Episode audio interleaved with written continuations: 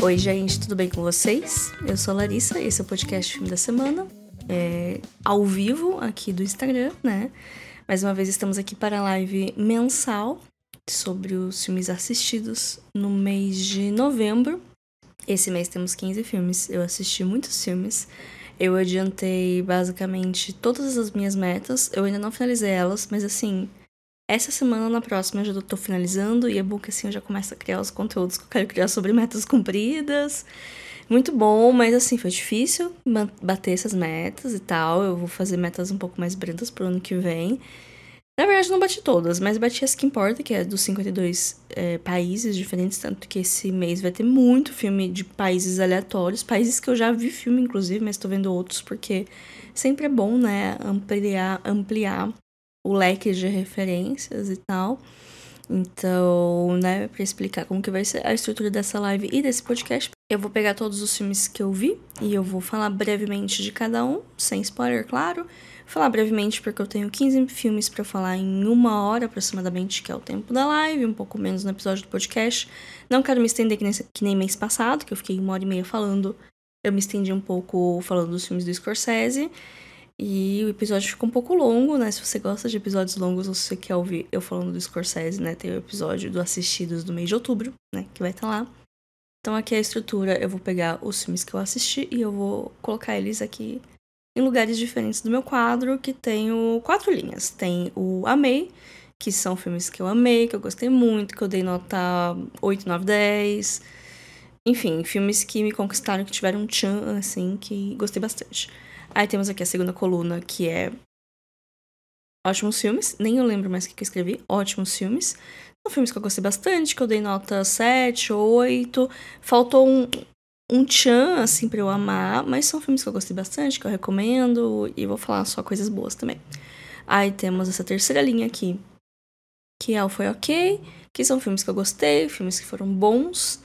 Mas que, que faltou várias coisas, assim. Eu não desgostei deles, mas também não foi uma, um gostei com muita intensidade, né? Então, esse, esse espaço meio morno aqui.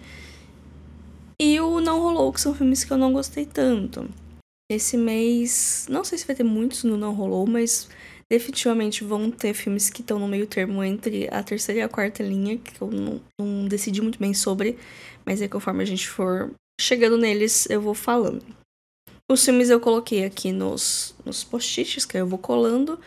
Eu vou começar o episódio com os filmes dirigidos por mulheres, que são cinco. Eu tenho cinco filmes dirigidos por mulheres para falar desse mês. Depois eu vou falar de um curta que eu vi, que é o curta do, do Moldova. E depois eu continuo falando dos outros filmes, né, que são dirigidos por diretores homens, que aí tem mais um monte de filme. Então, vamos que vamos. O primeiro filme de hoje que eu vou falar é Zana, Zana é um filme de 2019 de Kosovo. Eu assisti na Filmica, tudo isso tá, tá escrito aqui, eu fiz colinha de todos os filmes para não esquecer, para esquecer, né? São muitos filmes. Eu gostei bastante desse filme. Cocaine ótimo. Eu também não faço muito suspense porque eu não gosto de ficar segurando muito tempo o post-it, porque eu acho que eu, ele pode perder a cola e tal. E eu também não sei muito bem o que fazer com ele. Então, não tem suspense aqui, né? Já falo, ele foi um ótimo filme. Ele é um filme de Kosovo, ele é sobre os fantasmas da guerra.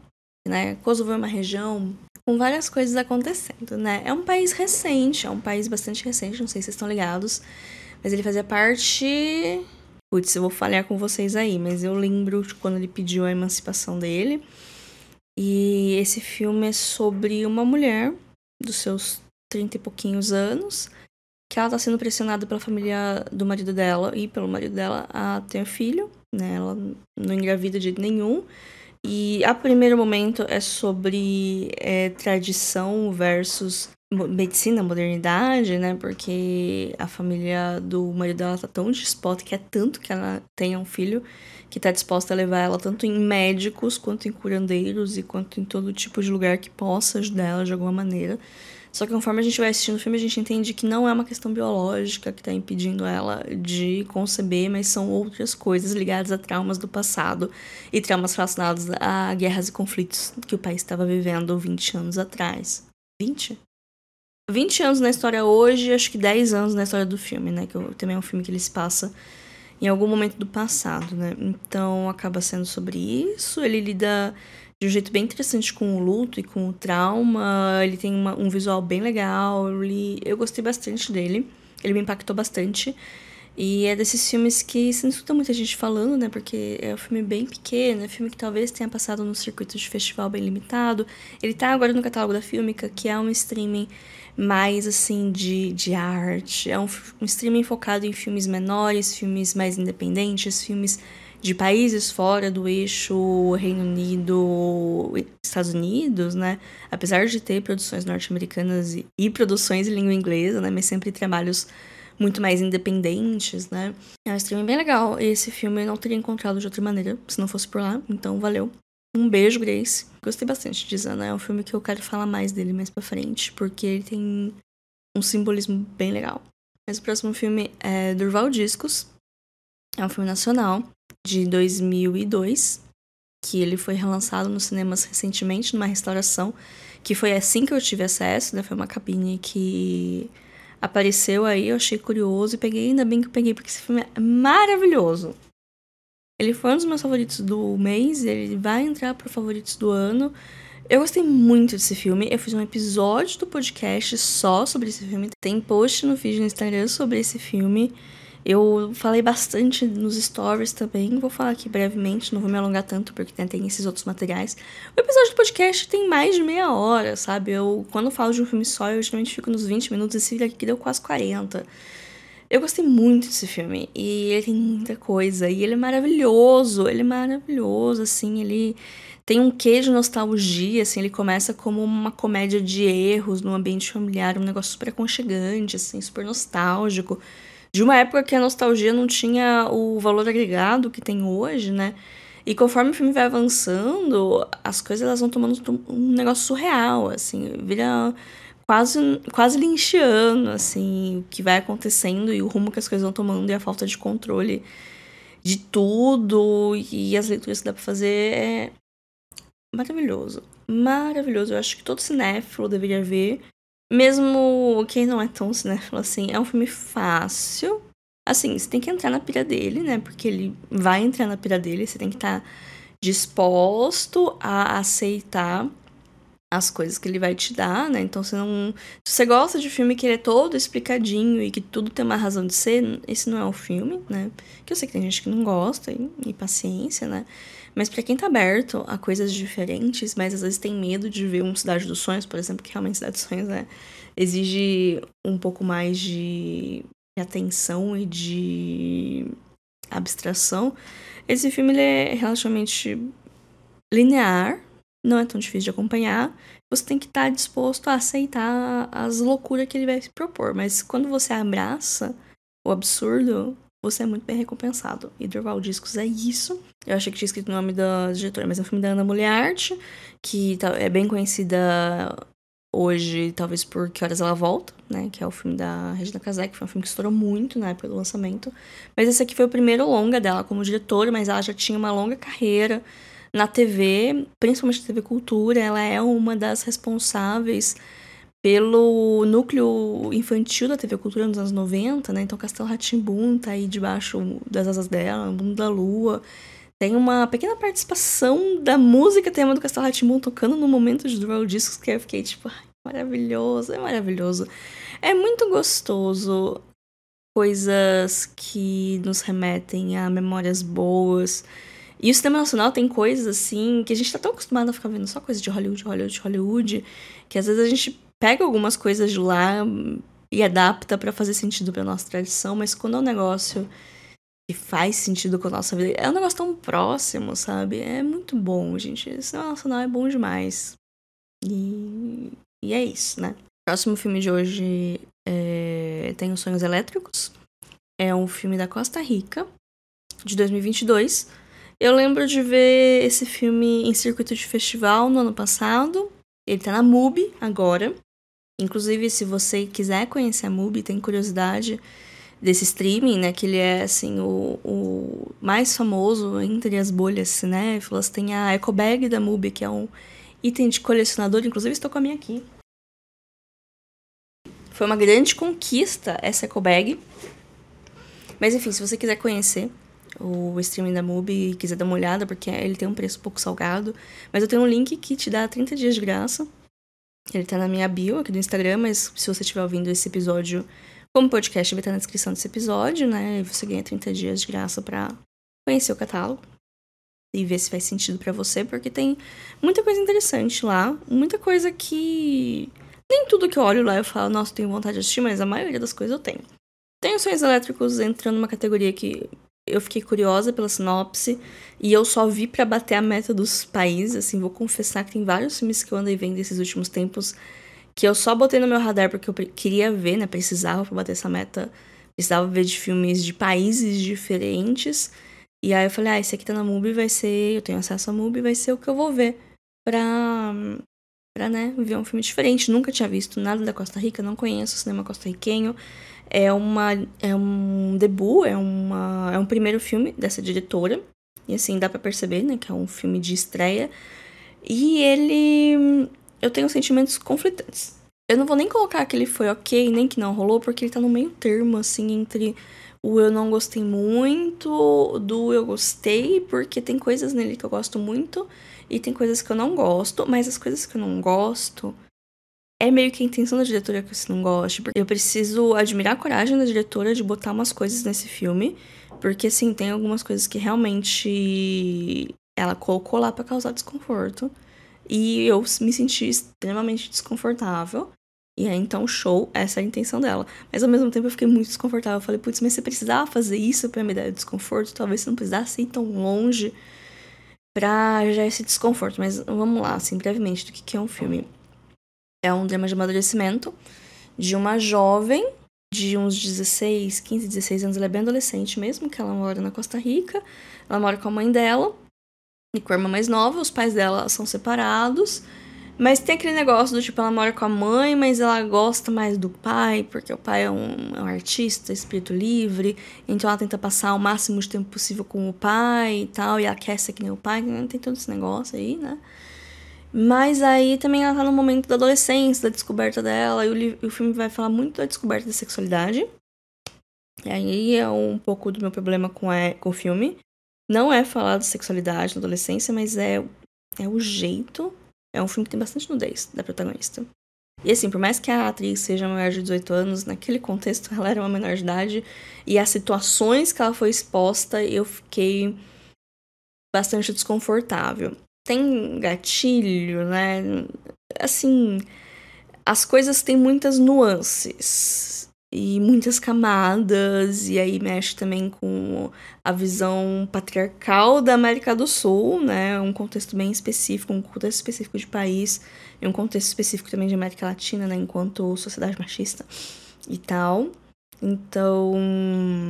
É um filme de muitas nuances, muitas camadas. Ele é bem cru, né? Tem muitas arestas ali que poderiam ser melhor lapidadas, que eu imagino que talvez ela vá fazer isso em trabalhos posteriores, né? Uma estreia, uma diretora nova, é, várias coisas que ela fez, outros diretores talvez não teriam coragem de fazer e tal. E aí foi isso. Foi um filme que eu talvez não tenha gostado tanto, mas ele ficou muito tempo na minha cabeça. Eu fiquei pensando muito no porquê eu não gostei dele, do porquê ele me deixou desconfortável. Então eu acho que só por isso já valeu a assistida dele, né? Porque eu fiquei muito tempo pensando.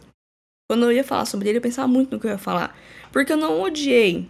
Justamente porque eu entendo que não existia uma glorificação nem uma romantização das coisas que ele expunha lá, muito pelo contrário, né? Mas aí ao mesmo tempo eu ficava, mas precisava de tudo isso, de cena, disso, negócio desconfortável tal. Então aí fiquei esse sentimento, né? Se você gosta de alguma dessas coisas que eu tô falando, da sensação de desconforto, ou de conhecer, né, outras vivências, outras diretoras e tal, pode ser interessante. Mas eu acho que, botando na ponta do lápis, assim, as coisas boas dele não superam esse desconforto pra ser algo, assim, que eu indique. Porque tem alguns filmes que me deixam desconfortáveis, mas que aí eu consigo tirar outras coisas, né? E aí vale a recomendação. Esse aqui, ele fica nesse meio termo do gostei não gostei, tem coisa que eu acho interessante, tem coisa que eu acho excessivo. Enfim, mas a experiência foi satisfatória porque eu pensei muito.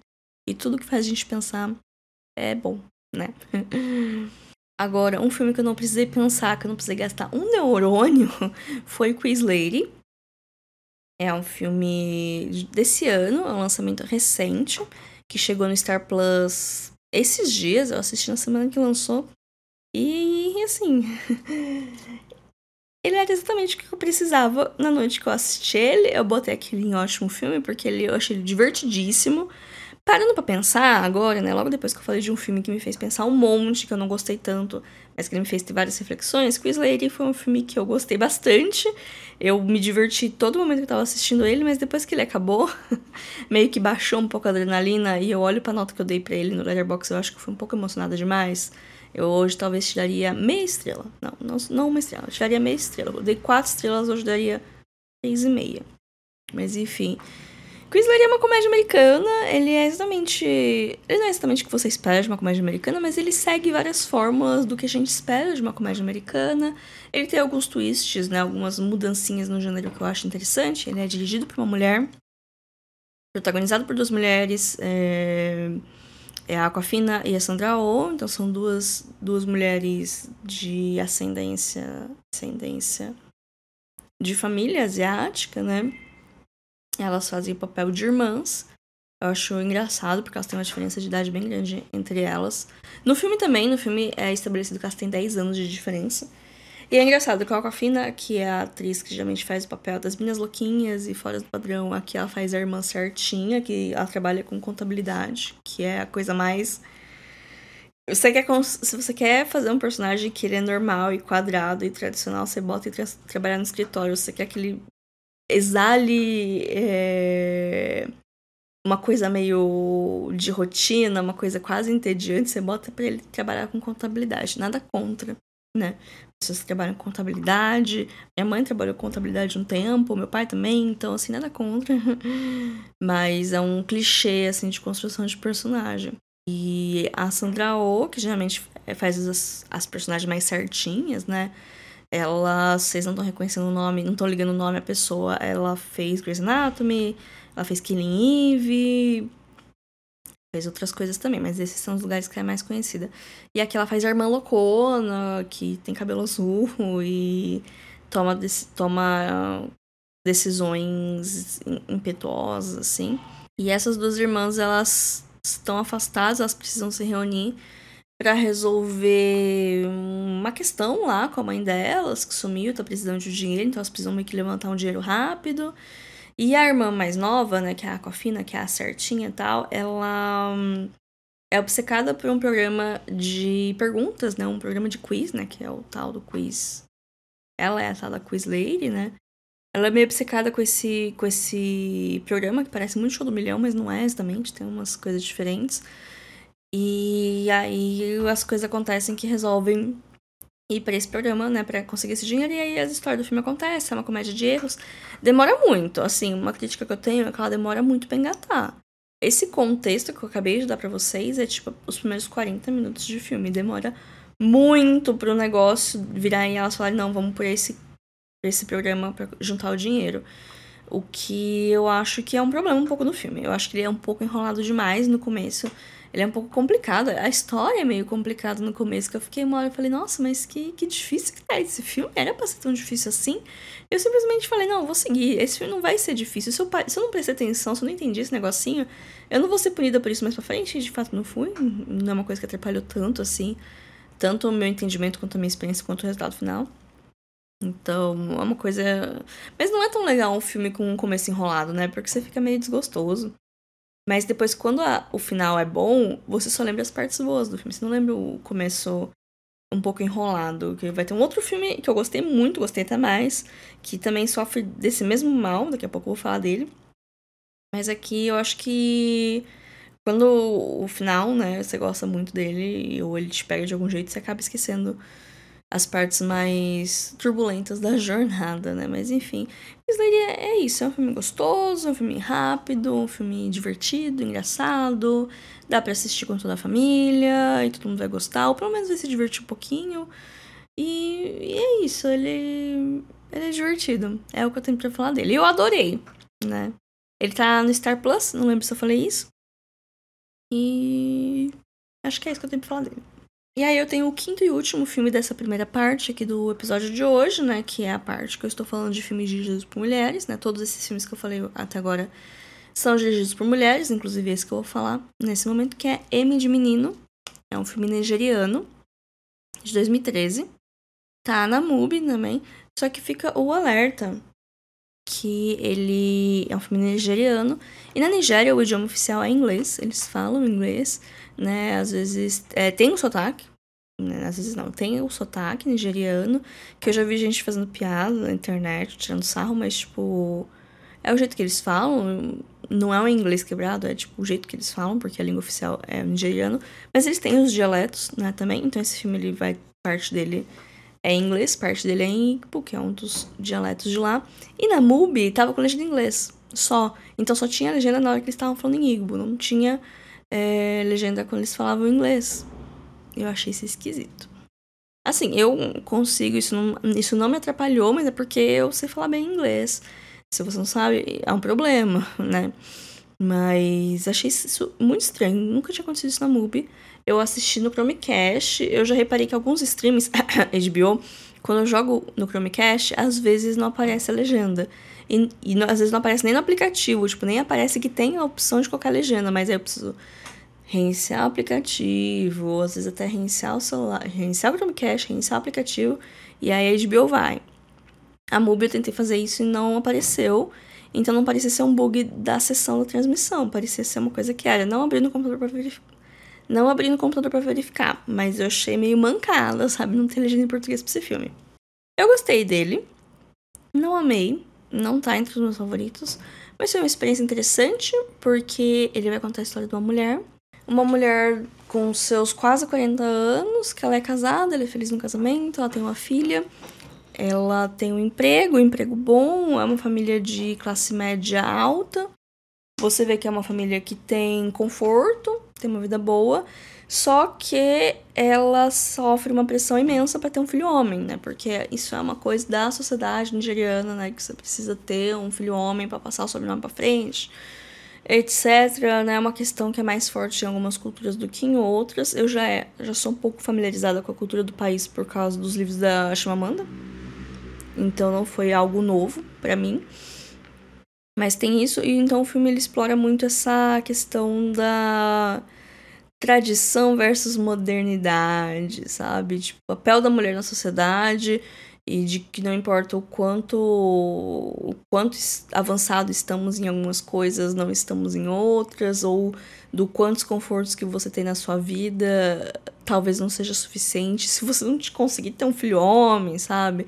E ela tá grávida, esse todo é o rolê. Ela tá grávida e ela não quer saber o sexo do neném, e aí rola uma pressão gigante por conta da família, do marido dela principalmente, né? O marido dela parece estar um pouco mais tranquilo, mas a, a sogra dela pressiona muito, a família pressiona muito para ela saber se é um menino, porque se não for um menino, ele pode tentar arranjar uma segunda esposa pro marido, porque né, lá, lá isso é relativamente normal, né? O, o homem encontrar outras esposas, né? Ter um, um relacionamento poligâmico para ter, né, herdeiros. E aí isso mudaria muitas coisas, né? O filme explora um pouco isso, né? Essas dinâmicas sociais, né? Principalmente dinâmicas sociais da mulher na sociedade nigeriana. É um filme bem interessante em questão a isso. É um filme muito bem feito. É um filme que talvez eu teria gostado mais se tivesse legendas em português, né, do Nanubi, né?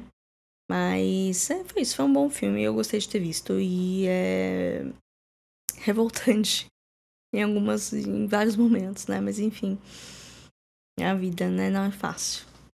Esse foi, né, esse primeiro momento da live, né, onde eu falei dos filmes dirigidos por mulheres. Agora eu vou falar do Um Curta, que eu assisti. E depois seguimos falando de outros filmes que foram dirigidos por diretores homens. E essa é a divisão. Então, não estamos na metade da live ainda, tem um pouco ainda para chegar na metade, que eu falei de cinco filmes, eu tenho 15 para falar no total. E vamos que vamos. Como é um curta, eu não vou ficar falando muito, que é Estranha Forma de Vida, o Stranger Way of Life. Também tá na MUBI, é um lançamento exclusivo. É um curta da Almodóvar, não sei se vocês estão ligados. O Almodóvar é um diretor espanhol, famosíssimo, super bem estabelecido. É um diretor que eu gosto bastante. E Estranha Forma de Vida estreou em Cannes nesse ano. Eu tava muito ansiosa para ver o filme. E eu fiquei um pouquinho decepcionada. Também fica no meio termo entre um foi ok e não rolou, porque eu gostei, mas eu queria gostar mais.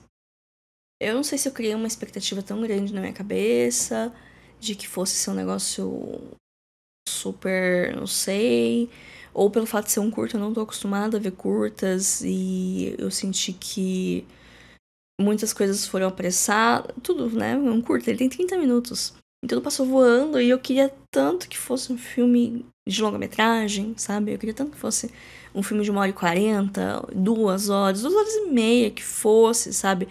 É, eu vi Brokeback Mountain esse ano, pela primeira vez. E esse filme é meio que uma resposta do Almodóvar pra Brokeback Mountain. Não é que ele não gostou de Brokeback Mountain, mas é que ele gosta. Brokeback Mountain é um filme muito importante em muitos sentidos e é um filme maravilhoso. Eu vi ele esse ano pela primeira vez. Eu acho que foi em maio ou junho. Aí eu falei sobre ele, né, no episódio de assistidos ou de maio ou de junho, não tenho certeza. Mas esse filme é meio que, tipo, se ele fosse fazer, como ele faria, sabe? E é, e é maravilhoso, só que ao mesmo tempo é tão curto, sabe? Que fica nesse negócio, sabe? Eu não sei se eu gostei de ver essa visão ou se foi um negócio que deixou com tanto gostinho de quero mais que às vezes eu preferia não ter visto pra não, pra não ter essa vontade de querer mais. Então foi essa a minha sensação um estranho forma de vida. Então eu recomendo, não sei se eu recomendo. Aí fica nessa, né?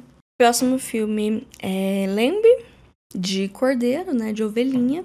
Não foi traduzido aqui no Brasil, porque não sei o que tá acontecendo, mas eu tô vendo um monte desses filmes de, de festival, filme pequeno, né? Pequeno, né? Filmes que não são necessariamente hollywoodianos, que eles chegam para cá com distribuição, né? Ou da MUBI, ou da Imovision, ou de outras distribuidoras. Mas eu vejo muito a MUBI fazendo isso, na verdade. De não traduzir o nome. Simplesmente não traduz. Aí lembre. E tipo. Fica esquisito em português, porque parece lambe, sabe? E tipo, não, é carneiro, cordeiro, ovelhinha, sei lá. Qual é a melhor tradução. E eu fico um pouco irritada quando os filmes vêm sem tradução. Mas lembre, eu gostei. É, eu criei essa divisão de quatro, quatro categorias, mas eu tô hoje subvertendo todas elas. Porque lembre para mim, não foi ótimo, mas foi mais que ok. É uma coisa intermediária, porque eu gostei de Lembre. Eu gostei porque é um filme esquisito. E eu gosto de filme esquisito. E eu gostei muito da estranheza dele. É, eu fui ver com expectativa meio baixa, porque eu lembro que ele foi lançado. Na hora que ele foi lançado, ele foi vendido como um terror, principalmente um terror mais atmosférico, uma coisa meio a bruxa, sabe? E de fato, ele tem muitas coisas muito parecidas com a bruxa, mas ele é bem menos terror. Ele quase nada de terror. Ele tem uma atmosfera esquisita. Esse é o terror dele. Tem alguma coisa ali. Aí tem um pouquinho de violência no final, mas assim, nem se compara com a bruxa. A bruxa é superior a Lembre. Em todos os aspectos. Mas lembra é legal, porque é esquisito, sabe? É de um casal de fazendeiros no interiorzão da Islândia, assim, eles moram super isolados. E aconteceu alguma coisa, eu acho que eles perderam a filha deles, então eles não tão legal assim na cabeça, estão vivendo luto. O casamento também não tá lá aquelas coisas, mas eles estão lá cuidando das ovelhinhas e aí um belo dia nasce uma ovelha que é ter cabeça de uma ovelha e o corpo um ser humano que, que eles fazem? Pegam para criar, né? Porque mãe quem cria. E aí acontece muitas coisas com todo mundo. Mas não é assim um filme de ai meu Deus, acontecem coisas terríveis porque eles pegaram para adotar o velho da mãe. É isso, mas, mas não é isso, sabe? Porque não acontece um monte de coisa horrível. Acontece algumas coisas esquisitas. Aí no final acontecem algumas coisas horríveis, mas no geral são só apenas coisas esquisitas que acontecem. E a ovelhinha de roupinha é tão fofinha, sabe? Que aí eu ficava tipo, ah, que bonitinha, Ada, que linda, Ada. Então foi isso, foi esse meu sentimento, assim, sabe? Eu, é, eu senti um pouquinho de pretensão no filme, querendo ser um negócio super ai, e terror elevado, e não sei o que tem, olha as minhas metáforas, tudo isso aqui significa coisas mais do que significa. Eu senti um pouquinho de pretensão no filme, mas eu gostei, eu gostei da atmosfera, eu gostei desse negócio de paisagens rurais, isoladas, não tem ninguém. Eu gosto dessa, dessa estética meio cottagecore, sabe? Eu gosto das ovelhas. O filme abre com uma cena de ponto de vista de uma ovelha, sabe? Eu achei muito bom. Então é isso, é um filme esquisito. Eu falei dele no podcast, acho que uns dois episódios atrás, que eu falei de uns filmes atmosféricos. Esse tava ali no meio. Mas é isso, eu não acho que todo mundo vai gostar. Eu lembro que na época que ele lançou, várias pessoas ficaram decepcionadas. Eu entendo a decepção quando você acha que você vai ver um terror, realmente é um pouco decepcionante. Mas eu fui ver sem expectativa nenhuma, eu achei. Eu não vou falar que achei divertidíssimo, mas eu gostei dele, porque ele é esquisito, a premissa dele é esquisitaça e eu sou uma grande apoiadora de filmes esquisitos. O próximo filme é T-Line, que eu também já vi traduzido como Law, ou, putz, eu vi uma vez traduzido em português com um título longo. Esqueci. Mas é um filme de 1990, da Burkina Faso. Então, olha, cinema diferente, cinema africano. Eu não tenho muita intimidade com cinema africano. Eu vi muito pouca coisa. É... Eu gosto de algumas coisas que eu vi, mas tem algumas coisas que eu sinto um pouco estranhamento de não conhecer, sabe? De ser uma linguagem diferente, de ser histórias diferentes. Com Tilai rolou um pouquinho disso. Foi um filme que eu gostei, eu não amei. Mas eu gostei mais de ter visto do que de, cur... do que de curtir o filme de fato. Ele tá disponível na Filmica. Né? O Filmica tem... A Filmica tem uma seleção muito boa de cinema africano. E cópias restauradas, né? E esse filme tem cores muito bonitas. Se tem uma coisa que eu tô gostando muito de ver nos filmes africanos que eu tô vendo é o color grading dele, é a calibração de cores. É, justamente pelas paisagens diferentes, é, pelas, pelos tons de roupa, assim, né? roupas sempre muito coloridas, que são muito bonitos, assim, cores muito, muito bonitas.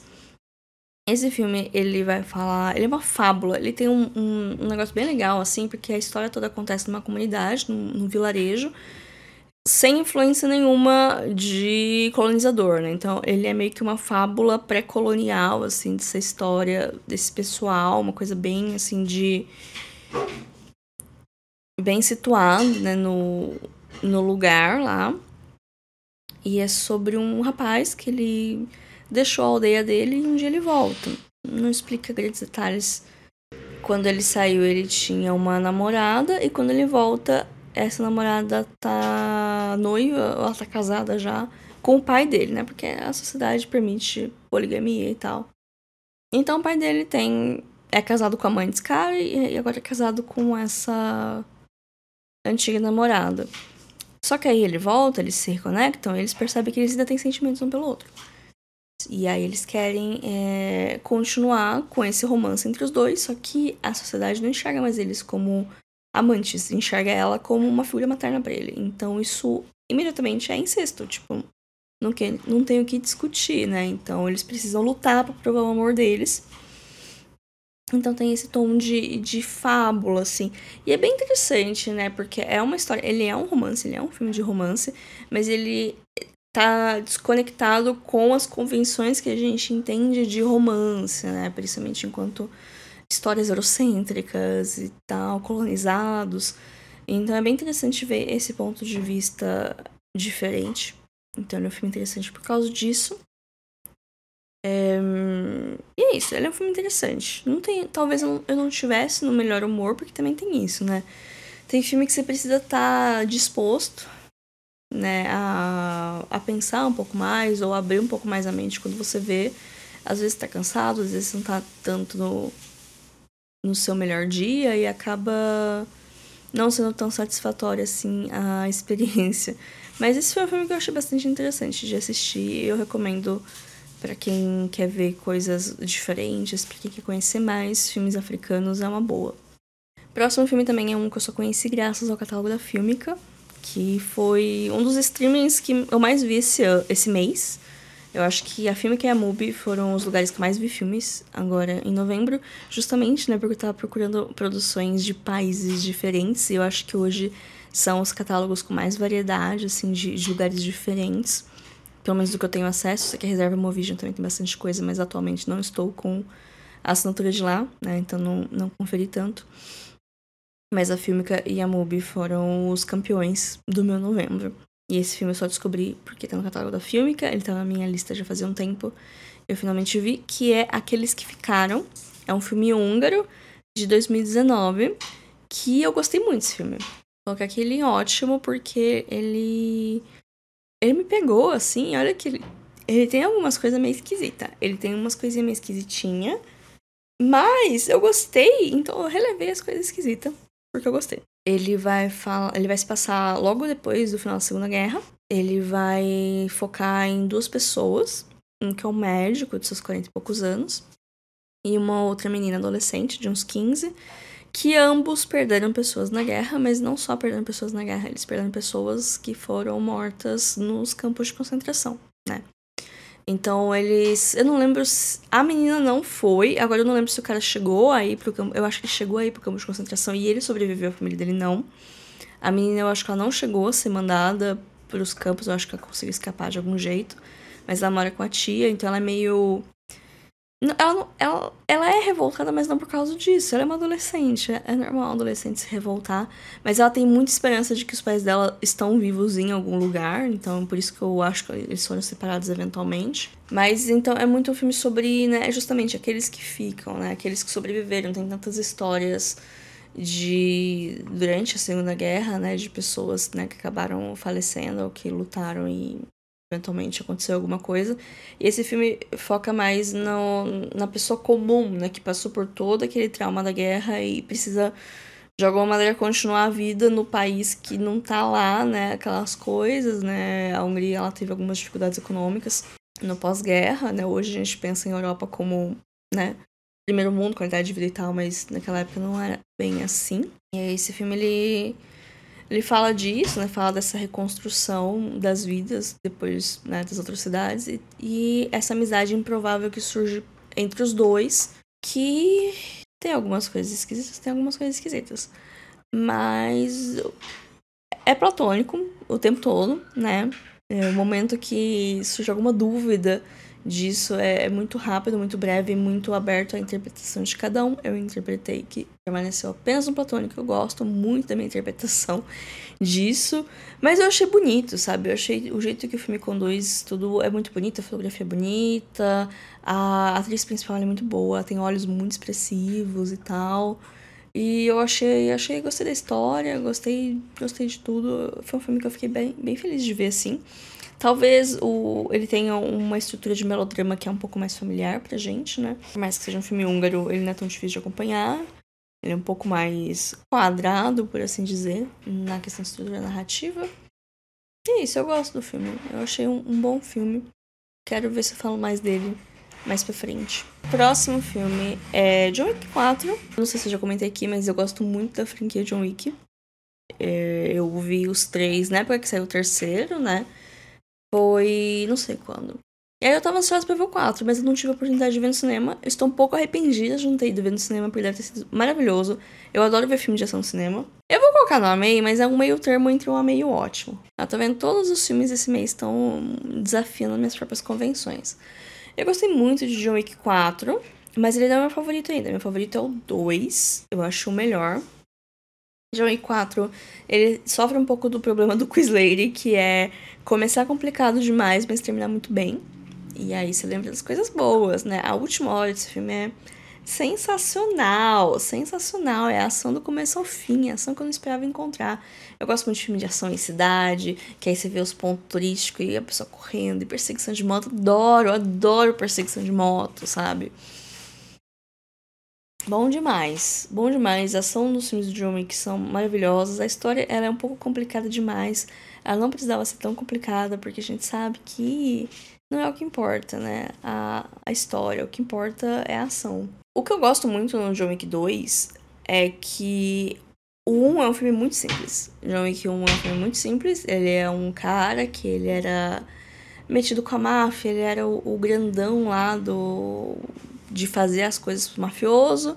Só que aí ele eventualmente resolveu se aposentar, ele conheceu uma mulher, se apaixonou e foi viver uma vida normal. O primeiro filme começa com essa mulher dele morrendo, e a gente tem esse flashback, né, desse grande, essa grande história de amor dos dois.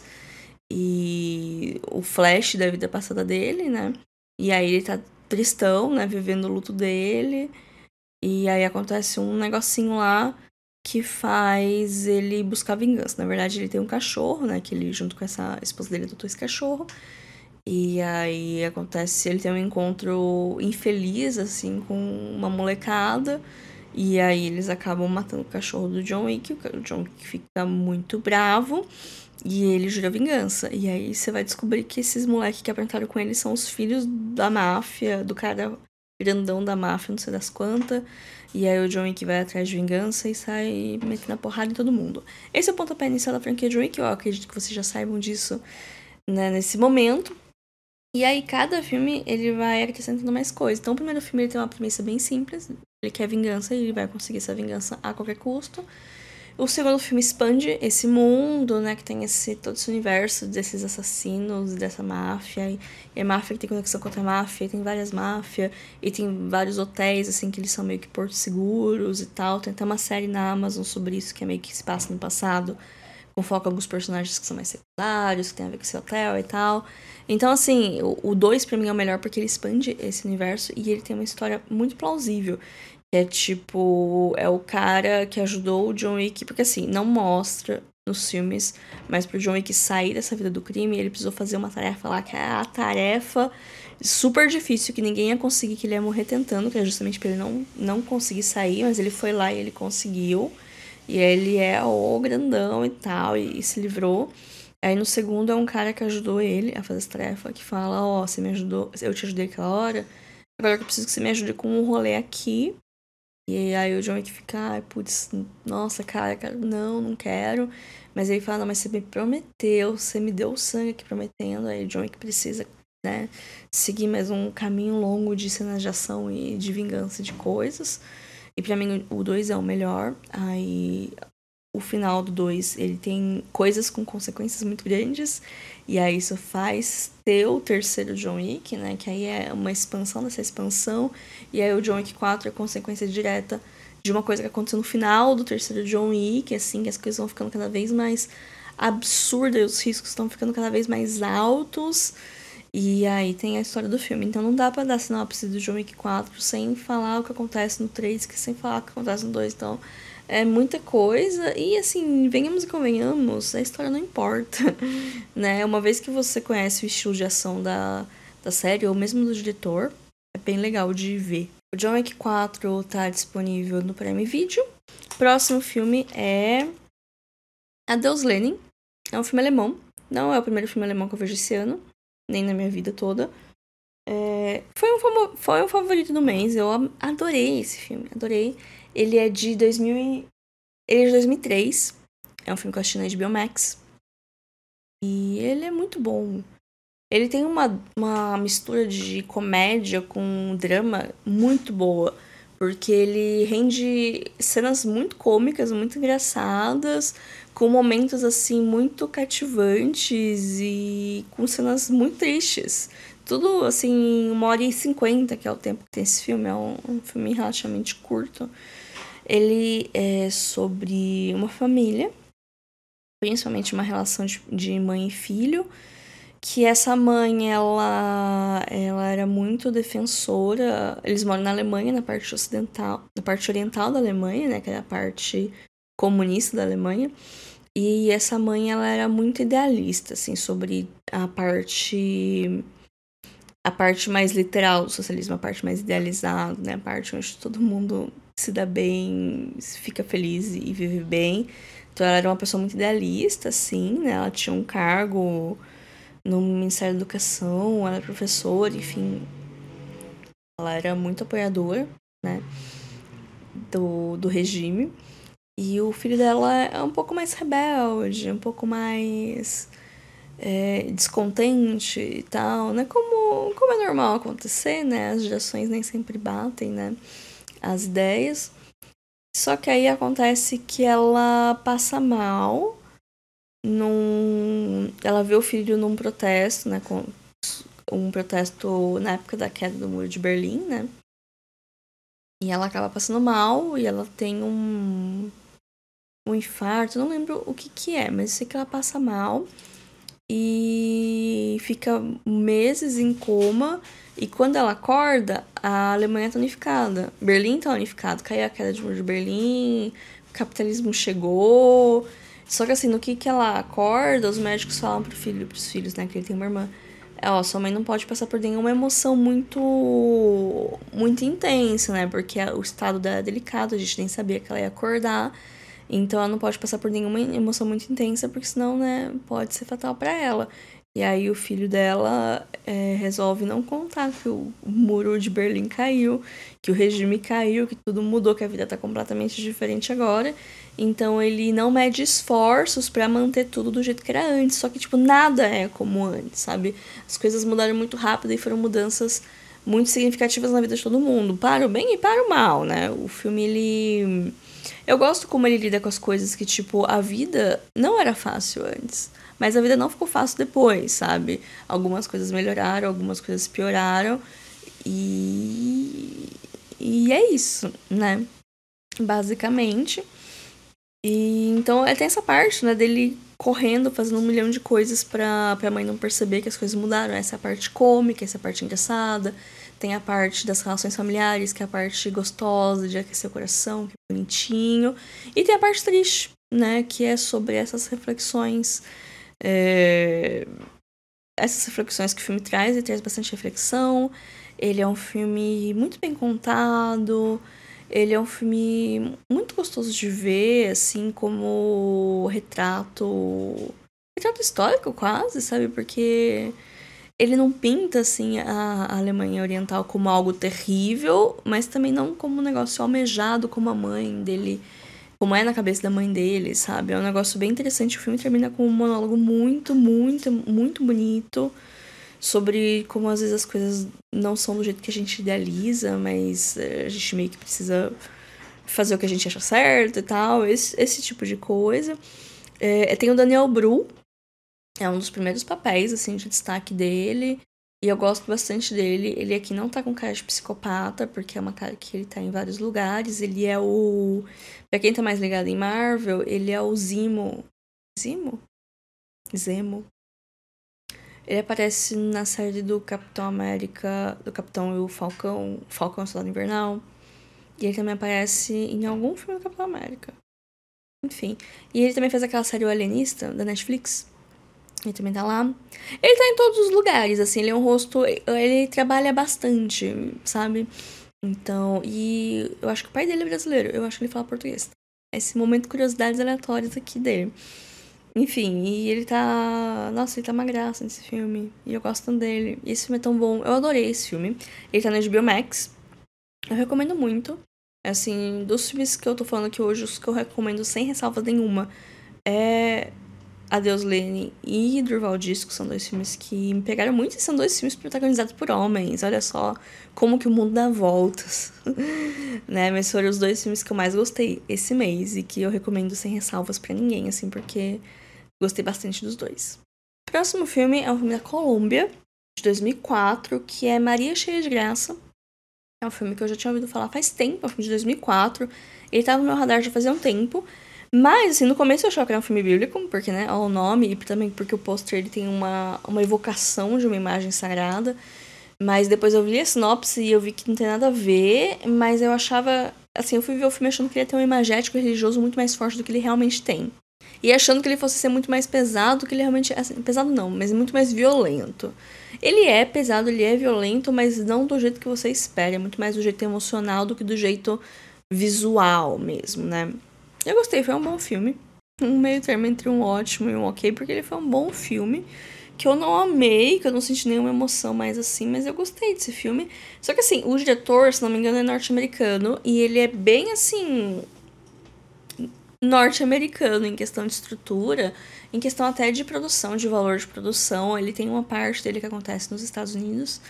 Então, assim, eu não me senti assistindo uma obra latino-americana. Eu me senti assistindo uma obra de Hollywood que acontece num país latino-americano, né? Existem discussões, né, sobre isso, principalmente hoje em dia com é, capital estrangeiro, tipo streamings, Netflix e Amazon, botando dinheiro nas produções nacionais, né? Até, até onde isso é uma produção nacional, até onde está seguindo uma, uma agenda internacional, uma agenda hollywoodiana, uma agenda norte-americana pensando em vender aquele produto para o maior número de, de territórios possível, para o maior mundo de mercados possível, né? Existe essa questão uma coisa que eu senti muito nesse filme é que era um filme norte-americano com essa skin colombiana, mas pelo menos, né, ele, ele foi filmado na Colômbia, ele tem atores colombianos, ele é a maior parte dele em espanhol. Ele é um bom filme, assim, independente, ele vai falar sobre tráfico de drogas. é um tema super leve, né? A Maria, ela é uma moça uma moça jovem que ela trabalha, é de uma cidade pequena, trabalha na numa fábrica, fábrica não, numa um negócio de flor lá, que ela fica separando as flores, que eles exportam essas rosas, não sei para onde. Só que ela sonha com algo maior, assim, ela não quer que a vida dela seja aquilo lá sempre, ela tem vários problemas na casa dela, ela é de origem bem humilde e tal. Acho engraçado como o filme mostra uma sociedade muito matriarcal, assim, né? A família é, são muitas mulheres dividindo a mesma casa, você quase não vê homens e a presença de homens ela é quase ela não vou falar quase nula, mas no âmbito familiar e no âmbito de amizade ela não existe, assim, sabe? Os homens eles só servem para causar problema no filme, que é engraçado até. Porque não é um filme de uma mulher. Mas os homens que têm relevância é o namoradinho dela, e aí ela engravida desse cara, né? O pontapé inicial das coisas que ela percebe que ela tá grávida. E ela tem medo de ficar presa ali, que ela já viu acontecer na família dela, né? E os outros homens que ela vai ter contato são os caras do tráfico. Porque aí ela vai pra um lugar e vai pro outro e ela descobre esse esquema de tipo você engolir drogas e você ir pros Estados Unidos, aí você ir lá, você tirar essas drogas do seu corpo e voltar, né? E nisso você ganha um, um, um dinheiro que ela não ganharia em anos trabalhando. Então tem esse rolê do filme construir como isso. As pessoas só fazem isso porque as pessoas precisam desse dinheiro, porque é um negócio desproporcional o que elas ganham e porque elas estão desesperadas também. O filme ele anda um pouco na corda bamba de não cair num pornô de tristeza, num pornô de sofrimento, sabe? Que alguns filmes eles às vezes caem, tipo, nossa, vou mostrar essa situação extremamente triste e miserável porque para gerar essa comoção. É, eu não acho que ele passa muito do limite. É, ele é bastante melodramático e apelativo, assim, né, para causar esse monte de sentimento. Mas, opa, mas no geral eu gostei do filme. Eu achei que foi um bom filme, eu acho que é um filme interessante. Eu acho que é um filme fácil. Fácil de gostar, não, mas eu acho que é um filme que muitas pessoas vão assistir vão falar. Vão fazer textões nas redes sociais sobre, sabe? Tipo, reflexões, recomendar o filme para reflexão, ou tipo, botar o filme em sala de aula para discutir com o pessoal. Eu acho que é um bom filme para discutir em sala de aula, inclusive. Então, assim, é um filme que gera discussões. É, é o melhor que o cinema norte-americano tem a oferecer? Não, não é. Mas é, mas é um filme interessante, que tem o seu valor. Eu gostei. Eu também vi ele no HBO Max. Mudando de gênero de, da água pro vinho e também dando uma volta no globo, indo pro outro lado do mundo. Trouxe um filme da Austrália, mais um, não é o primeiro filme da Austrália que eu vejo esse ano. Que é um clássico que eu não tinha visto, que é Priscila Rainha do Deserto. Eu nunca tinha visto esse filme inteiro, eu só tinha visto pedaços. Eu entendo ah, como ele é importante culturalmente, mas assistindo eu entendi ainda mais a importância dele, porque um monte de coisa que eu conhecia de outros lugares eu percebi que vinha daqui. E foi muito legal. É muito legal quando isso acontece. Quando você conhece coisas assim da cultura pop jogadas e você acha que veio de algum lugar, ou às vezes você nem sabe de onde que veio, mas aquilo tá tão presente, aí quando você vê finalmente, você descobre de onde que aquilo lá veio Assim, é como se fosse um desenho da lâmpada que aparece na sua cabeça. Eu acho maravilhoso. E eu gostei muito de ver esse filme. Eu acho que foi ótimo. Divertidíssimo. É um road movie, mas sobre família encontrada. Eu adoro filme sobre família encontrada, que é tipo quando você, às vezes, o personagem tá perdido, ou o personagem precisa se reunir com um grupo que talvez ele não se dê muito bem no primeiro momento, mas que ao longo da jornada ele vai entender que aquela é a família dele e tal. É, é muito bom. Tem seus problemas? Tem. A plot da noiva de aluguel lá, a noiva encomendada, é. Eu não digo nem que não envelheceu bem, eu acho que nem na época aquilo era bom, sabe? Mas eu entendo onde que veio o apelo daquilo. É um filme que tem quase 30 anos, é um filme de 94, né? Então, assim, enfim, é assim, tem várias questões, né? Tem uma mulher trans que é interpretada por um homem cis, mas, né, foi 30 anos atrás e tal. Gostei muito do filme, eu achei divertido, eu achei emocionante. É, ele tem lá seus problemas, os figurinos são muito bons, os figurinos são maravilhosos, sabe? O final, eu gosto muito do final. Tem música do ABBA, tem piada com ABBA. Nossa, é tudo que eu queria, assim. Eu vi numa terça-feira à noite, tava muito cansada. E eu vi esse filme e foi maravilhoso, me deixou mais feliz. Pra ir dormir, trabalhar no dia seguinte, menos cansado. Mas enfim, é, Priscila Rainha do Deserto eu vi no Prime Video. Como é um filme mais antigo, é capaz que tenha mais lugares. Talvez até se você colocar no YouTube você acha. Eu não tenho certeza. Eu vi no Prime Video e foi sucesso. Começando a cair aqui meus post-its já. Próximo filme é Alabama Roll ou The Broken Circle Breakdown. Acho que em inglês é esse o nome. É um filme holandês, então esse nem é o título original. Mas na MUBI não estava traduzido o título. Eu assisti na MUBI, mas já saiu de cartaz. Não sei onde está disponível agora. Eu lembro que no começo do ano ele apareceu no, no catálogo do Cinesesc. Tanto que foi lá que eu vi o Alabama Morrow. Depois eu vi em outros lugares também esse nome. Eu acho que é um, um título um pouco mais simples, né? Que são dois nomes. É, é um filme holandês, né? Por mais que não pareça pelo nome. Mas é, é engraçado até, porque é sobre um casal e eles são obcecados com os Estados Unidos. É muito engraçado ver outros países obcecados com a cultura norte-americana, principalmente a cultura country norte-americana, que sei lá. Não é uma coisa que eu ficaria obcecada, sabe? Mas eu gostei do filme. E também foi um meio termo entre um ótimo e um bom.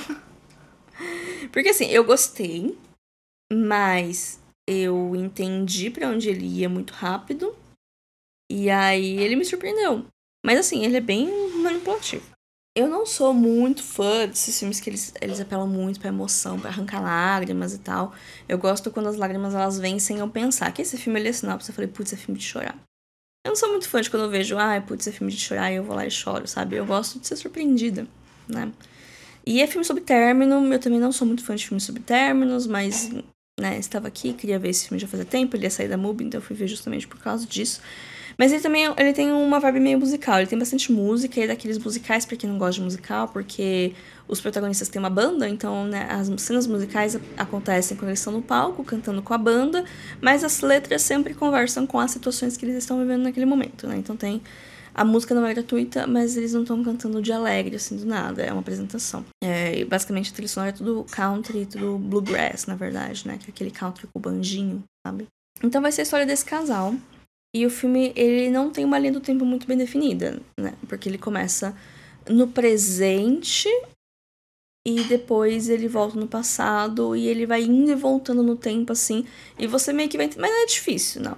Porque, assim, no presente eles estão casados, eles têm uma filha pequena. Essa filha pequena tá doente, tá com câncer. É.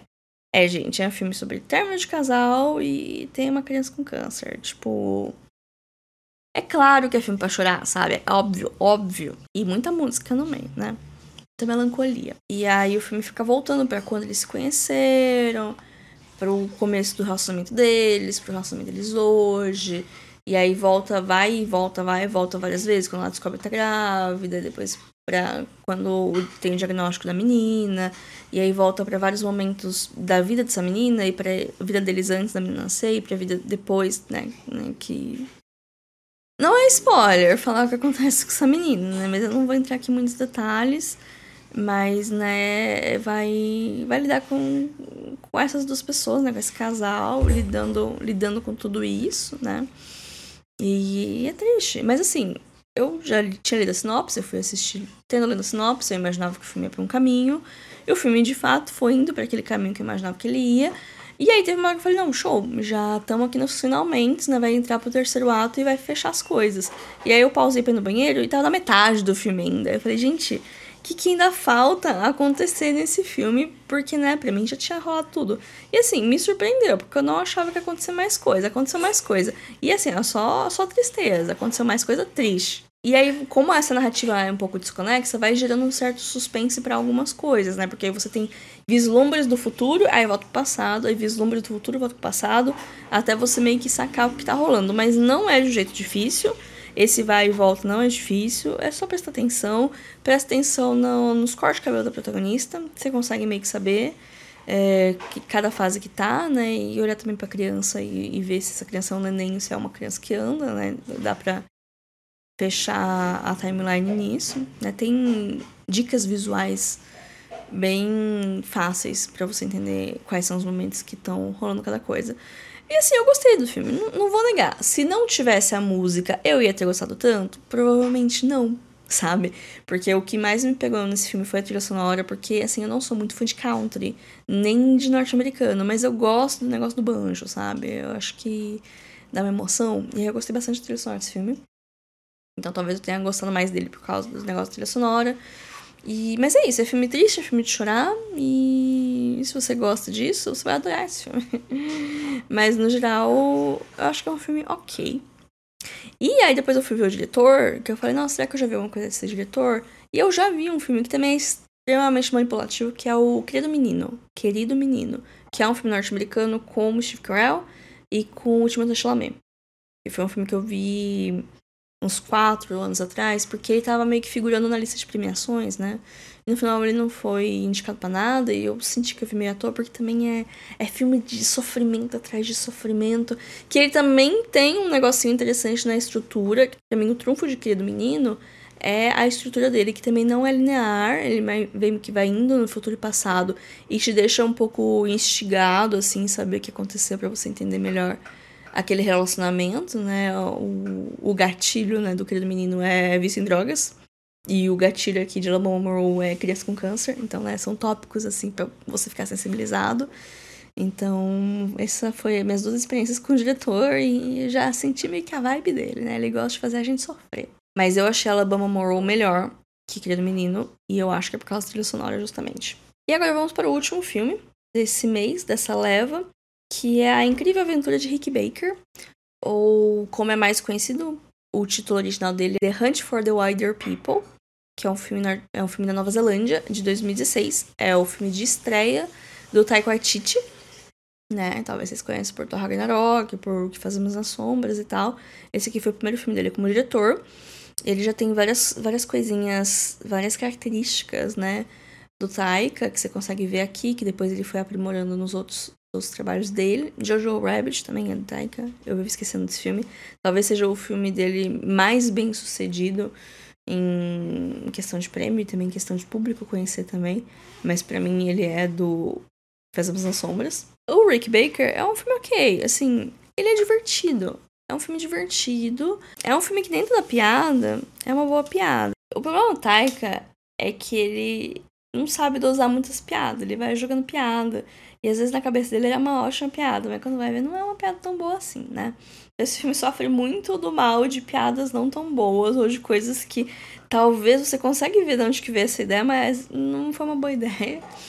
É a história de um menino, que é o tal do Ricky Baker, que ele é o o terror do serviço social, ele é um menino órfão que vai de casa em casa e nunca se adapta Aí no último, numa última tentativa, o serviço social coloca ele com uma família que vive isolada na Nova Zelândia.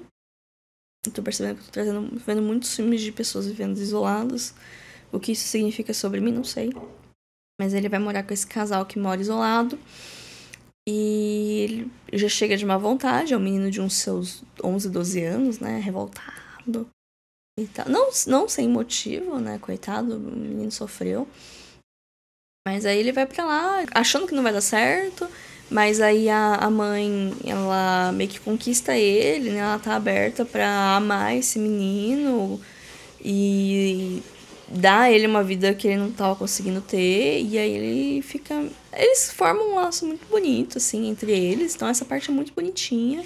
Só que aí acontece umas coisas e ele meio que vai pro meio do mato lá com o padrasto dele, que é o é o cara do Jurassic Park, o Sanil. E eles não se dão muito bem, assim, porque parece que o Sanil não queria que ele que a esposa dele adotasse menino, e ele fica meio assim, mas aí eles meio que são obrigados a conviver. E aí nasce uma amizade entre eles. E aí isso é bonitinho. Essa parte da família escolhida tal é bonitinho. A parte da aventura é divertida, tem coisas divertidas, mas tem umas coisas meio, meio, meio sem cabimento, sabe? Porque o Taika, ele tem esse humor que eu entendo, né? Que é um humor um pouco mais diferente. Eu acho que vai ser um filme que eu vou esquecer, sabe? Eu acho que é a pior coisa. Eu acho que esse filme, daqui uns seis meses, eu não vou nem lembrar que eu vou ter visto. Mas é uma pena. Ele tem. Ele tem coisas boas, ele tem coisas divertidas, mas é um filme que ele não tá em nenhum streaming, ele tá em aluguel digital na Amazon, Google Play. Mas em streaming ele não tá. E. É a vida, né? Eu quero ver mais coisa do Taika, dessa época dele antes de vir para Hollywood, porque eu gosto dele, apesar de assim tá rolando uma saturação. Eu inclusive esses dias me deparei com um artigo falando da saturação do Taiko Atiti, porque ele de repente estava em todos os lugares. Eu só espero que não aconteça com ele o que aconteceu com o Lin-Manuel Miranda também, que era um cara que veio super inovador, com umas ideias legais e, e, de repente saturou, de repente estava em todos os lugares, de repente ninguém aguenta mais ouvir falar sobre. Eu, pelo menos, né? Não posso falar de outras pessoas. Mas enfim, né? Vamos, vamos aguardar, né? O último Thor foi triste. É uma pena, né? Que o Taika fez o Thor Ragnarok, que é o melhor Thor, que é o melhor filme da Marvel. Ouso dizer isso aqui. É um dos que eu mais gosto, assim. O Thor Ragnarok. Eu acho divertido e. Eu revejo. É assim, que é uma coisa que eu não posso dizer de todos os filmes da Marvel. Eu não tenho vontade de rever nenhum, mas Thor Ragnarok eu gosto de rever. Agora, o Thor Amor e Trovão, Putz, eu lembro do dia que anunciaram Thor Amor e Trovão. Eu tava num bar com o Alexandre à noite e a gente tava vendo. A gente tava vendo uns amigos nossos tocar. E aí eu tava vendo o resumo da D23, tava tendo aquela conferência da Disney, então tinha um monte de lançamento. E aí apareceu o Thor Amor Trovão, e ia voltar a Natalie Portman e o Taika Waititi dirigir, e eu fiquei, gente, gente, isso vai ser muito legal, ela vai ser a Tora, e não sei o que tem, vai ser muito bom. E, e, e não deu certo. É, foi terrível, lamentável. Assim, não é pior que Quantumania, por exemplo, porque acho que Quantumania é o mais baixo que a Marvel já chegou até agora. Não vi as Marvels, mas eu duvido que as Marvel seja pior que Quantumania, sabe? Então, né? Mas História Amor e Trovão eu tentei defender na época, mas ele não é bom. E é uma pena. É, é muito triste isso, né? Mas enfim. Bom, gente, esses foram os filmes que eu vi esse mês. As grandes recomendações do mês são Durval Discos e Adeus Lenin. E John Wick 4, né? Que eu me diverti, mas se você for assistir John Wick 4, você tem que assistir todos os outros John Wicks também. Acho que falei tudo que tinha pra falar. Eu vou encerrar por aqui. Se você tá ouvindo esse episódio na versão podcast que vai sair no próximo sábado, fiquem ligados no Instagram, arroba filme.da.semana, que é onde essas lives acontecem. Todo mês é, eu faço uma live comentando os filmes que eu assisto. É, em dezembro vai ter, então na primeira semana de janeiro fiquem espertos que vai ter a live de assistidos de dezembro. E eu tô pensando também em fazer uma live de balanço do ano. Também fazer nesse formato de live e depois lançar podcast. Porque vai ter o episódio de balanços do ano. Aí eu tava pensando em fazer uma live também. Então fiquem atentos que a primeira semana de janeiro provavelmente vai ser bastante movimentada. É, esse episódio da semana vai sair dia 10 de dezembro. E aí, semana que vem, vai ter mais um episódio, que provavelmente vai ser de livros. E depois eu vou entrar em recesso, né? Porque Natal é ano novo, eu preciso de um pouquinho de folga, então vai ter duas semanas aí sem podcast. Em janeiro, o podcast volta. E janeiro inteiro provavelmente vão ser episódios de retrospectivas, alguns episódios tradicionais, alguns talvez eu faça live e depois edite o episódio. E também vai ter o, o episódio de assistidos de dezembro. É, até agora eu não vi muita coisa, não acho que vai ser um mês de muitas coisas. Eu acho que eu vou encerrar minhas metas e meio que encerrar por isso mesmo. Já vou começar a pensar em maratona de Oscar, porque faltam 100 dias, acho que falta menos de 100 dias pro Oscar. Os filmes estão começando a ficar disponíveis agora, seja por é, estreias, né? Seja porque tá chegando em cinema streaming, seja por estar chegando em vias alternativas, né? Então o acesso tá ficando um pouco mais fácil. E eu vou começar a me planejar já para não correr demais em fevereiro e vir aqui surtada, não aguentando mais ver filmes que nem eu faço todo ano. Eu falo que eu vou me preparar, Mas aí chega na hora sempre uma correria, né? Mas enfim. Esse foi o episódio de hoje, gente. Espero que tenham gostado. E até semana que vem para os ouvintes do podcast, até mês que vem para o pessoal da live. E é isso. Fiquem ligados nas redes sociais e ouçam o podcast também, que sempre tem coisas legais por lá também. Até mais, gente. Tchau, tchau.